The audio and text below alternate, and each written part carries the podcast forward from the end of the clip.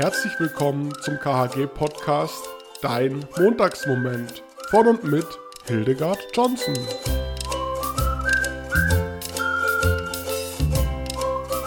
Hier ist er wieder.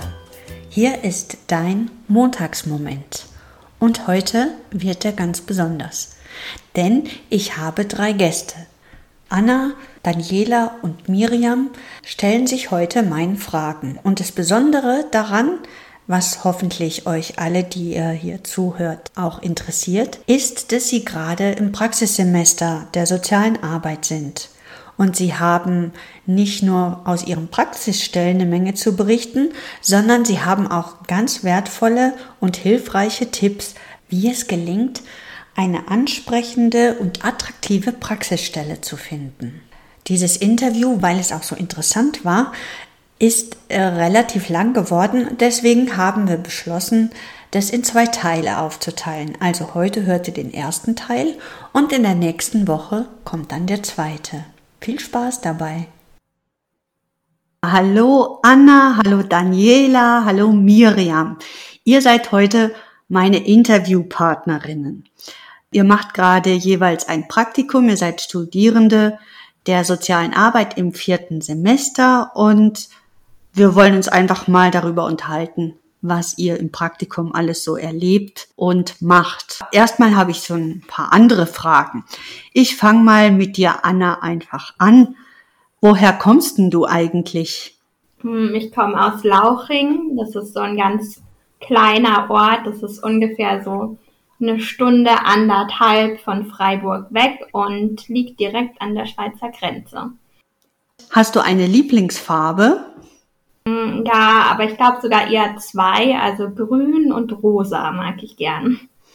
Du bist ja gerade in Hamburg. Was ist denn in Hamburg dein Lieblingsplatz? Hm, mein Lieblingsplatz in Hamburg ist auf jeden Fall der Hafen. Bist du da oft bei jedem Wetter oder gibt es besondere Tage, wo du da am liebsten bist? Also natürlich ist es schon am schönsten, wenn die Sonne scheint, dort zu sein. Aber also wir versuchen mindestens einmal so in der Woche dort zu sein, wenn es geht, noch öfter, weil das ist gar nicht so weit weg von uns, also von unserer Wohnung. Super. Ja, jetzt mache ich weiter mit Daniela. Von wo kommst du denn? Also ich komme aus Karlsruhe, eigentlich mitten, mitten aus der Stadt. Mhm. Und hast du ein Lieblingstier? Ja, auf jeden Fall die Katze. Das ist auf jeden Fall mein Lieblingstier. Ich bin schon sehr, danach kommen eigentlich alle anderen Tiere, so auf Platz zwei, weil ich schon sehr, sehr tierlieb bin, aber Katze geht über alles, ja. Hast du auch eine Katze? Ja, also ich hatte eine, als ich noch in Karlsruhe gewohnt habe. Und dann bin ich aber nach Freiburg gezogen und im Studentenwohnheim und so. Und dann musste ich sie leider bei meiner Familie lassen. Aber die hat dort auch ein ganz gutes Zuhause. Ja, super. Hast du auch ein Lieblingsessen? Oh, ja, ich liebe Essen. Wirklich. Also im Moment das Erste, was mir gerade einfällt, ist Gemüse und Brot, leider, ganz langweilig. Aber sonst bin ich schon sehr Fan auch von, von Pizza, von, von Nudeln. Das ist alles. Oh, da kriege ich gleich Hunger. Ja, ich auch. Ich habe noch nichts gegessen heute. Ich auch nicht. Ja. Noch gar nichts. Ja, ein bisschen zum Mittagessen, aber es war sehr viel los auf der Arbeit, deswegen freue ich mich sehr aufs Abendessen gleich. Und was gibt's? Ah, ich glaube, wir haben noch so, oh, schwierig der Name, Pi Pirocci. Ja, das sind so türkische Brötchen, die wir gestern gebacken haben, mit so Feta gefüllt. Mm. Sehr, sehr lecker, ja. ja. Du bist ja auch äh, mit der Anna in Hamburg. Gibt's aber für dich auch einen Lieblingsplatz in Freiburg? Ja, bestimmt. Also ich glaube, das erste, was mir jetzt einfällt, ist der Schlossberg. Da so zu sitzen und egal, morgens, mittags, abends und einfach nur ein bisschen über die Dächer zu schauen, finde ich schon schön. Und der Mundenhof ein bisschen so außerhalb von Freiburg, schön in der Natur. das ist so, teilt sich so den Platz mit dem Schlossberg. Ja, sehr schön. Danke dir. Und ich mache jetzt weiter mit der Miriam. Von wo kommst du?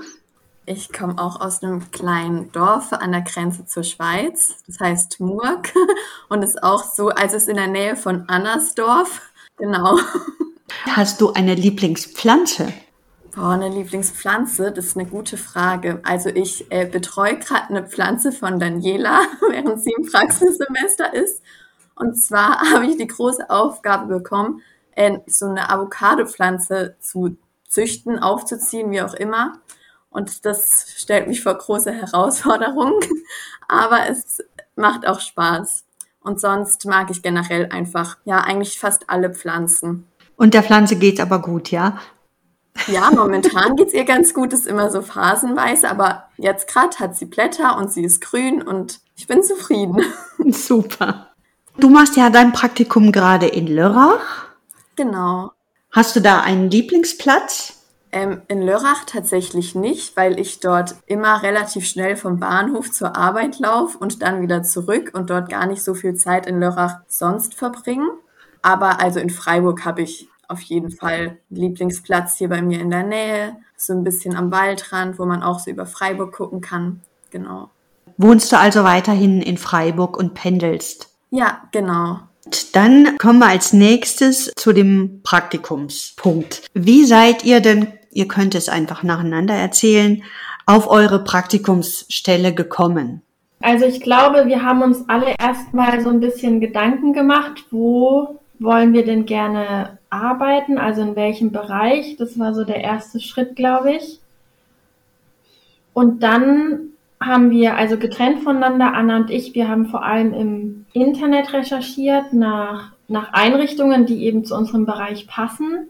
Also ich wollte vor allem mit, mit Geflüchteten arbeiten irgendwo. Ja, Anna dann mit, mit Frauen und dann haben wir eben nach den Einrichtungen gesucht und uns dort beworben. Habt ihr euch dann deutschlandweit beworben oder eher in Baden-Württemberg? Ja, also bei uns war es so, dass wir, also ich glaube, wir hatten uns erst überlegt, okay, in welchem Bereich wollen wir arbeiten, wo wollen wir das machen. Dann haben wir uns im nächsten Schritt eben für Hamburg entschieden. Wir beide eigentlich so unabhängig voneinander und ja. Dann haben wir eben gemerkt, okay, wir wollen beide hier hin. Wir hatten unseren Bereich und dann haben wir uns beworben. Also ich glaube, das ist schon ja abhängig auch von den Stellen, die es gibt. Also wie viele Einrichtungen gibt es wirklich, wenn man sich da ganz speziell mit Straffälligen oder in so ähm, Nischenhandlungsfelder spezialisiert, dann muss man das schon irgendwie mehr ja, im Bundesland oder so schauen, wenn es nicht so viele Einrichtungen gibt. Aber bei uns zum Beispiel in Hamburg gab es wirklich viele Einrichtungen. Und hätte es da nicht geklappt, wären wir auch natürlich auch in eine andere Stadt oder so gegangen, aber ich glaube, das muss man je nach Handlungsfeld gucken. Wie viele Einrichtungen gibt es da an dem Ort, an dem man das machen will? Ja, ich glaube, weil auch unser Handlungsfeld relativ groß war oder du hattest ja gemeint, ja, auf jeden Fall was mit Migration und in dem Handlungsfeld und ich hatte so Beratungsstellen und da gab es halt in so einer großen Stadt wie Hamburg schon ziemlich viel Auswahl. Und wir haben uns auch nicht nur auf Stellen beworben, die ausgeschrieben waren, sondern haben auch einfach Einrichtungen angeschrieben und so Initiativbewerbungen dorthin geschrieben, weil so viele Stellen waren nicht ausgeschrieben, aber es gab super viele Einrichtungen in beiden Handlungsfeldern von uns. Und ähm, hattet ihr dann mehrere Möglichkeiten, also eine, eine Auswahl oder war es quasi die erste, die ihr angeschrieben habt, wo ihr dann jetzt auch gelandet seid? Nein, nein, bei uns war das wirklich ganz viele Einrichtungen aussuchen und ganz viele Bewerbungen, eigentlich so viel es geht, rauszuschicken, weil wir uns, ja, sagen wir schon, unsicher waren, ob das wirklich klappt, ob die uns gerade nehmen. Natürlich auch in den Zeiten, in Pandemiezeiten gerade, waren wir uns sehr unsicher. Deswegen haben wir gesagt, je mehr, desto besser. Absagen können wir immer noch. Ähm, und im Endeffekt waren es dann ja schon ein paar Zusagen, aber wir hatten wirklich viele Bewerbungen und es war vielleicht ein Drittel oder so, ja. der bei uns beiden dann zumindest uns eine Rückmeldung oder eingeladen hat, aber viele haben auch nicht geantwortet oder es hat nicht geklappt. Ja, ich würde schon sagen, wir haben jeder so auf jeden Fall 15 bis 20 Bewerbungen geschrieben, wenn nicht sogar mehr.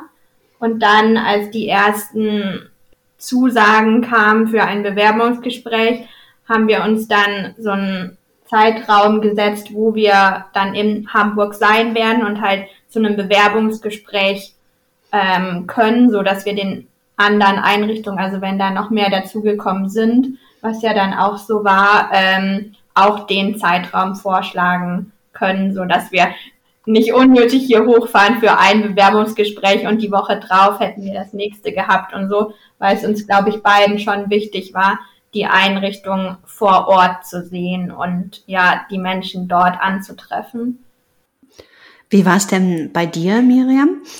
Ja, bei mir ist es ein bisschen anders gelaufen. Also klar, der erste Schritt war schon der gleiche. Ich habe auch irgendwie überlegt, was für ein Handlungsfeld interessiert mich und ich habe mich so ein bisschen für soziale Arbeit im klinischen Bereich interessiert. Und es gab von der Hochschule diese Praxisstellenbörse, diese digitale.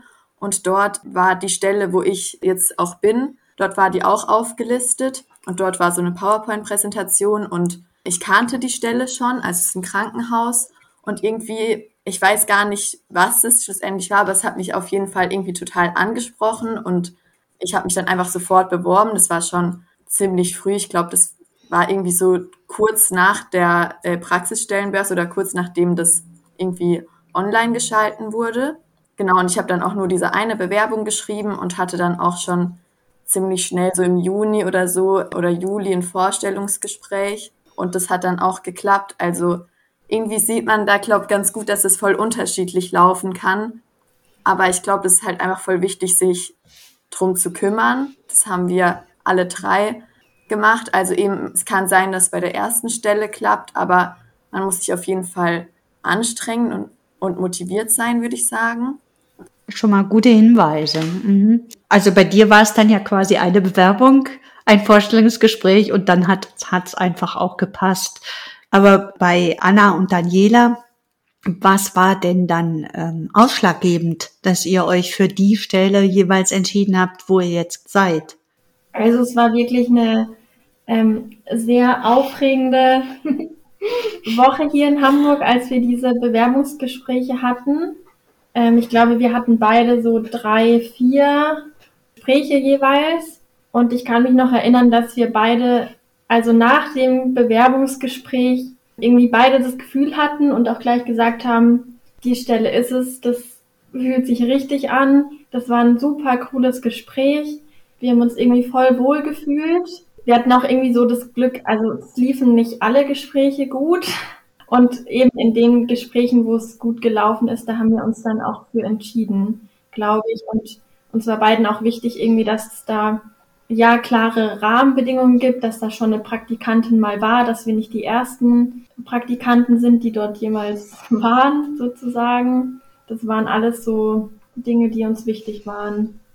Was äh, vielleicht manche Studierenden auch interessieren könnte, ist die Vergütung quasi. Also ihr müsst jetzt nicht sagen, was ihr verdient, sondern vielleicht könnt ihr es ein bisschen einordnen, ob es euch zum Lebensunterhalt reicht, weil teilweise werden sehr niedrige Gehälter gezahlt. Wie ist es denn bei euch so? Also bei uns hier in Hamburg ist es leider schwierig. Es reicht auf jeden Fall nicht nee. vom Gehalt her, dass wir hier das alles bestreiten können. Wir haben beide Glück, dass wir von außerhalb noch Unterstützung bekommen und uns deswegen das hier leisten können. Aber es ist wirklich ein schwieriges Thema. Also auch hier in Hamburg ist die Bezahlung zumindest in unseren Stellen oder was wir mitbekommen haben, auf keinen Fall besser als in Freiburg. Und bei dir, Miriam? Ja, bei mir ist die Bezahlung jetzt auch überhaupt nicht hoch. Also ich bin ja froh, dass ich überhaupt was bekomme, weil das ja ist ja trotzdem bei vielen Stellen nicht so. Aber ja, ich werde auch von außerhalb unterstützt und das ist jetzt, also wurde ich auch davor schon in meinem Studium zum Glück und deswegen freue ich mich jetzt, dass ich ein bisschen was dazu verdiene. Genau.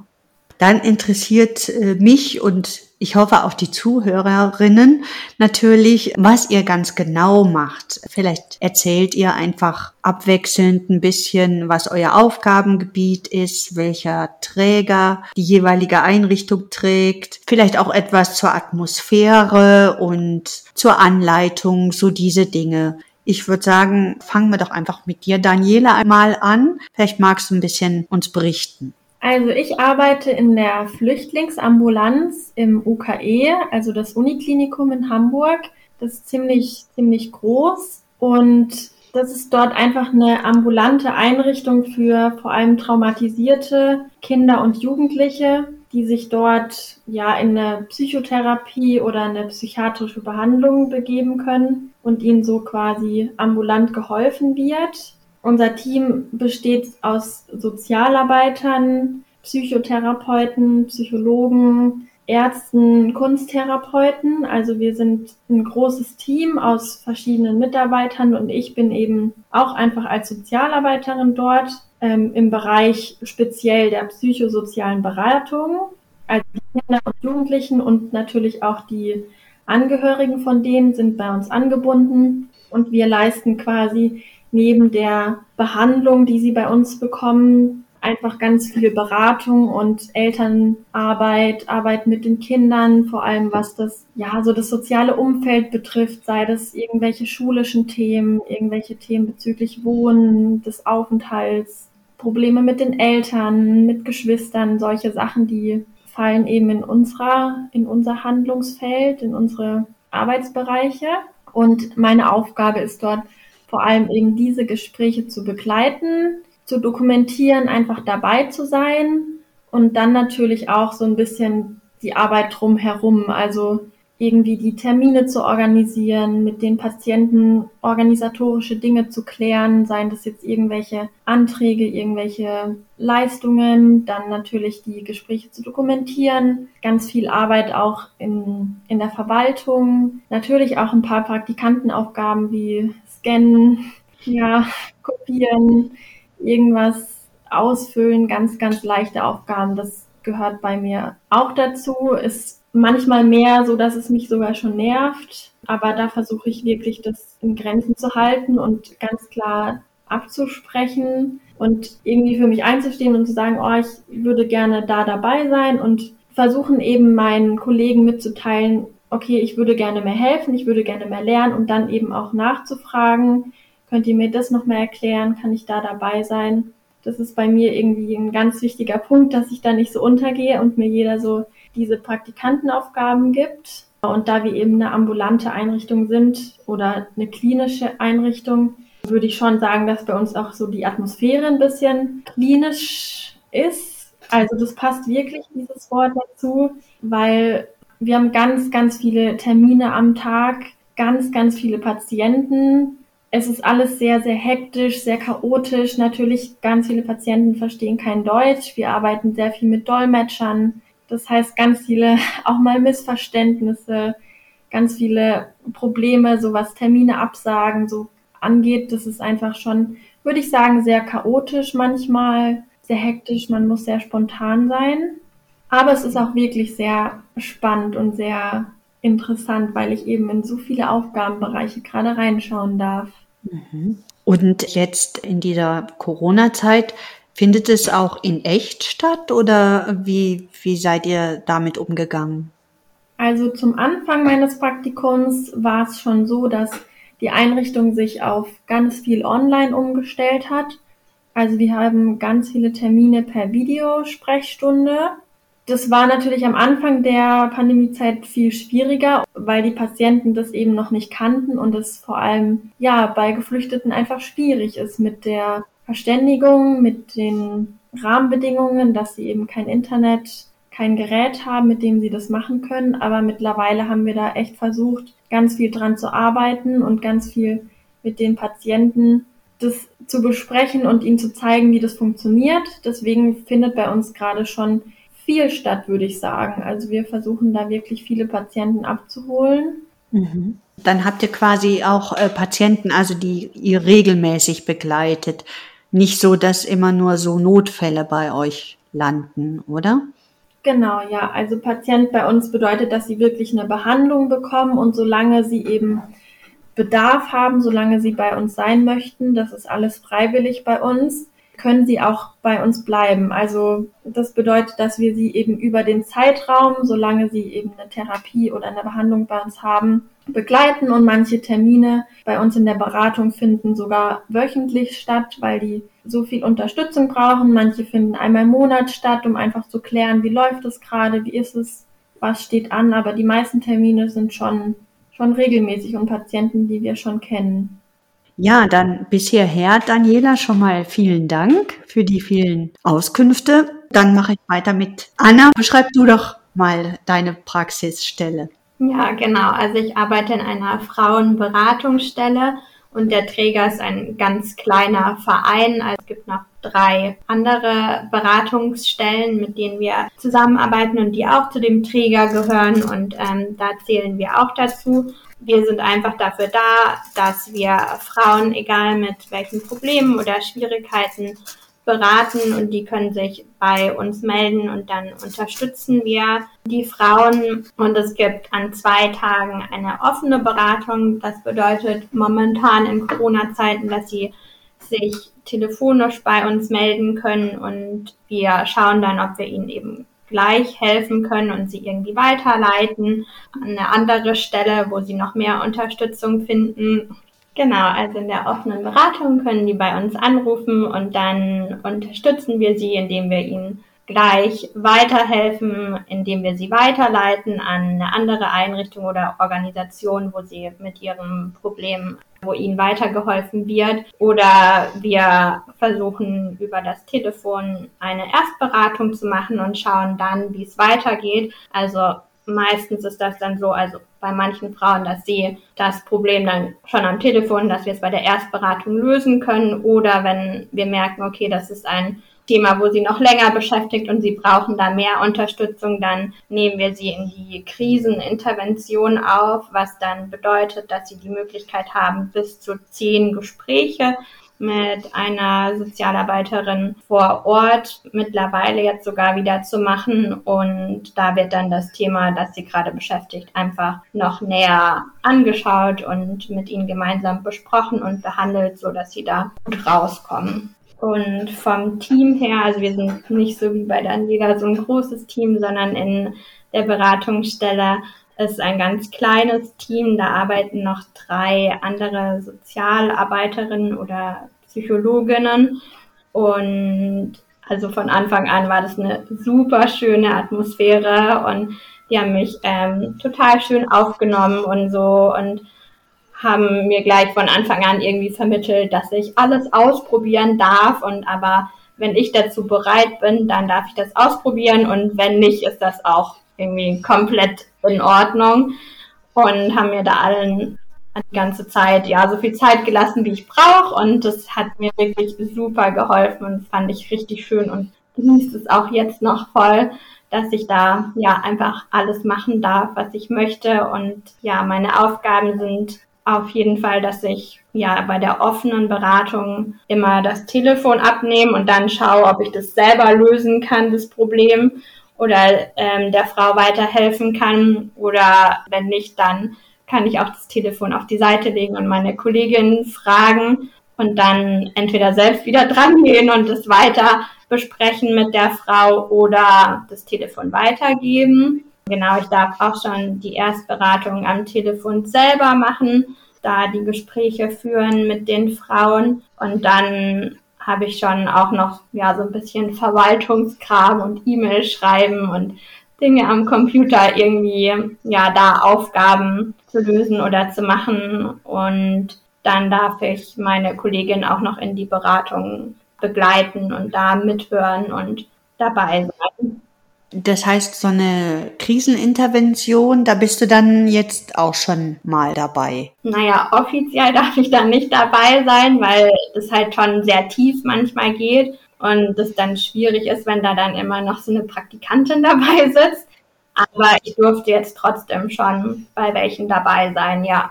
Mhm. Das fand ich echt richtig spannend, weil das schon, ich merke, dass mir das Spaß macht und dass das schon mein Thema ist Und es natürlich auch voll schön ist, dann sowas mal mitzuerleben, weil wo hat man sonst nochmal die Möglichkeit, das zu sehen und ja, da einfach dabei zu sitzen. Ja, gut. Dankeschön bis hierhin, Anna. Und dann berichte du uns noch von deiner Einrichtung, Miriam.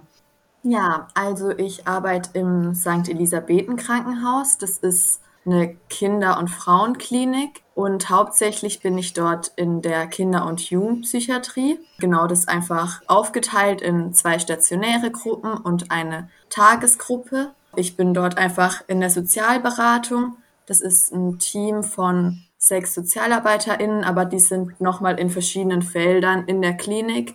Und ich bin eben hauptsächlich in der Kinder- und Jugendpsychiatrie und bin dort einfach ganz viel bei Helferrunden dabei. Also es geht generell, also die Aufgabe von den SozialarbeiterInnen dort ist es einfach, sich ein bisschen so um die Perspektive der Patientin zu kümmern. Das heißt eben, wie geht's im Anschluss weiter? Muss äh, der Patient oder die Patientin in eine stationäre Jugendhilfeeinrichtung oder was gibt's an ambulanter Unterstützung, dass es zu Hause funktioniert? Und dafür kommen ganz oft ähm, das Jugendamt oder wenn es gibt einen Vormund oder die Schule oder alle, die irgendwie mit dem Kind oder den Jugendlichen zu tun haben, kommen da zusammen und da berät man sich und bespricht man sich. Genau, und dann schreibt die KJP, also die Kinder- und Jugendpsychiatrie, Empfehlungen was denn eben der nächste Schritt am besten wäre. Das ist so ein, eine Hauptaufgabe dort. Aber es gibt auch für die Jugendstation zum Beispiel so ein Sozialkompetenztraining, das ist so eine Gruppentherapie,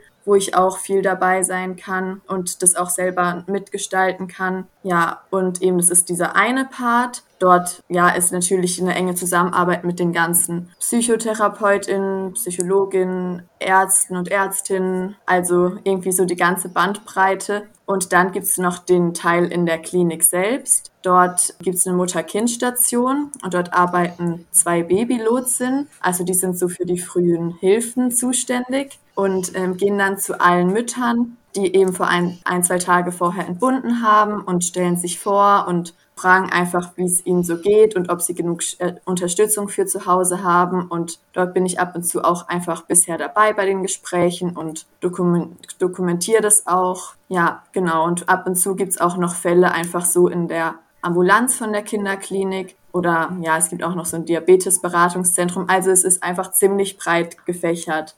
Mhm. Also das ist ja wirklich eine, eine Wahnsinnsbandbreite, in die du rein äh, schnuppern kannst. Hast du auch so typische Praktikantenjobs, wie wir das vorhin gehört haben? Ja, auf jeden Fall. Also halt auch ja so Faxen ans Jugendamt oder sowas. ähm, sonst auch einfach ganz viel Protokolle schreiben. Also klar, das gehört auch einfach dazu. Das müssen die ja sonst selber machen. Aber ich würde sagen, das ist so eine Hauptaufgabe von mir und auch so typisch Praktikantin. Aber das ist okay. Ja, doch. Und man, man lernt ja doch auch was dabei und hm. lernt irgendwie nochmal den Fall besser kennen und eben, was du schon gesagt hast, ist halt super cool, dass es so eine große Bandbreite ist. Also eigentlich sind es schon ein bisschen so verschiedene Handlungsfelder. Oder ich kann halt einfach in super viel irgendwie reinschnuppern. Das gefällt mir ziemlich. Mhm. Ja, vielen Dank dir auch, Miriam. Jetzt habe ich noch mal so Fragen, die ich allgemein an, an, an euch drei stelle und ihr guckt mal, ob ihr, wie ihr darauf antworten möchtet. Ihr seid jetzt ungefähr drei Monate, glaube ich, in eurer Praxisstelle. Von daher ist es vielleicht schwierig, das einzuordnen, aber vielleicht kriegt ihr das durch eure Kolleginnen irgendwie mit, ob ja der Bedarf an euren Beratungen, an eurer Arbeit oder auch der Arbeit eurer Einrichtungen, ob da sich was verändert hat durch die Corona-Pandemie oder ob der Bedarf vielleicht gestiegen ist. Könnt ihr dazu was sagen? Also ich würde sagen, bei uns ist der Bedarf auf jeden Fall gestiegen. Ganz viele Patientinnen, Patienten haben bei uns natürlich deutlich mehr Probleme bekommen durch die, durch die Pandemie, vor allem die, wo halt sehr psychisch belastet sind. Das ist wirklich, wirklich schwierig. Ich habe das sehr oft schon mitbekommen in Gesprächen, dass sie ja, vor allem Kinder, die nicht mehr zur Schule gehen können, wo jeg jegliche Unterstützung wegfällt, die brauchen gerade ganz, ganz dringend diese Gespräche, vor allem auch von uns und dass man sie eben so ein bisschen unterstützt. Also auch die Eltern, ganz viele von uns sind total überfordert, ähm, was sie mit den Kindern zu Hause machen sollen. Ja, das, also der Bedarf ist gestiegen, aber eben bei uns ist halt das Problem, dass die Möglichkeiten dazu oft nicht da sind natürlich der Bedarf steigt, aber ähm, deshalb wäre es natürlich nicht klug, umso mehr Patienten zu uns kommen zu lassen, sondern natürlich haben wir dann versucht, viel mehr auf Video umzusteigen. Wir haben auch nicht mehr so viele Kapazitäten, nur zwei, zweieinhalb Sozialpädagogen. Also leider ist die Kapazität nicht da, aber der Bedarf auf jeden Fall mhm. umso mehr. Hm, ich glaube, bei uns ist auch so, dass der Bedarf leicht gestiegen ist. Vor allem, weil, weil halt einfach der Gewalt in der Ehe und in der Partnerschaft gerade schon in Corona-Zeiten höher ist oder das gestiegen ist, dieses Problem.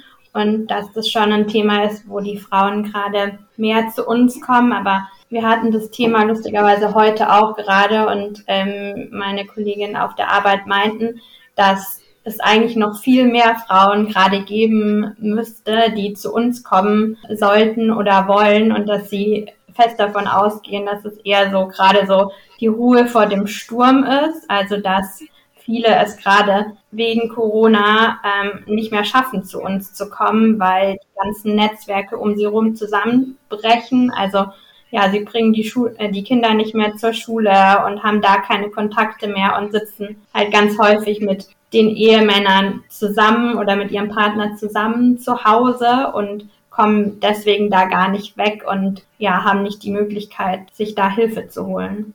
Hm. Ja, auch bei mir ist der Bedarf auf jeden Fall gestiegen. Also die anderen SozialarbeiterInnen bei mir in der Einrichtung haben gesagt, dass der Bedarf in den letzten Jahren schon immer sehr hoch war, aber dass man vor allem an den Krankheitsbildern auch merkt, dass gerade Corona ist, also irgendwie auch viel soziale Phobien, Depressionen, irgendwelche Zwänge, also zum Beispiel Waschzwänge, sind auf jeden Fall gestiegen und die Warteliste in der Kinder- und Jugendpsychiatrie ist auf jeden Fall voll und man merkt auch, dass es schwieriger ist, die Kinder und Jugendlichen zurück in die Familie oder in ihren Alltag zu führen weil es ja gerade einfach keinen normalen Alltag gibt, keine normale Schule, keine Strukturierung durch irgendwie eben Schule, Vereine und so weiter. Also es ist nicht nur der Bedarf gestiegen, sondern auch eben diese Rückführung ist schwieriger geworden. Wirklich spannend, was Anna, Daniela und Miriam zu erzählen haben, oder? Es werden auf jeden Fall noch ein paar interessante Fragen zu beantworten sein vielleicht auch ein paar lustige. Und insbesondere, wenn du herausfinden willst, warum dieser Song, der hier jetzt im Hintergrund anfängt zu laufen, eine wichtige Rolle bei Anna, Daniela und Miriam spielt, dann solltest du nächsten Montag wieder einschalten, wenn es heißt, dies ist dein Montagsmoment. Hab bis dahin eine schöne Woche.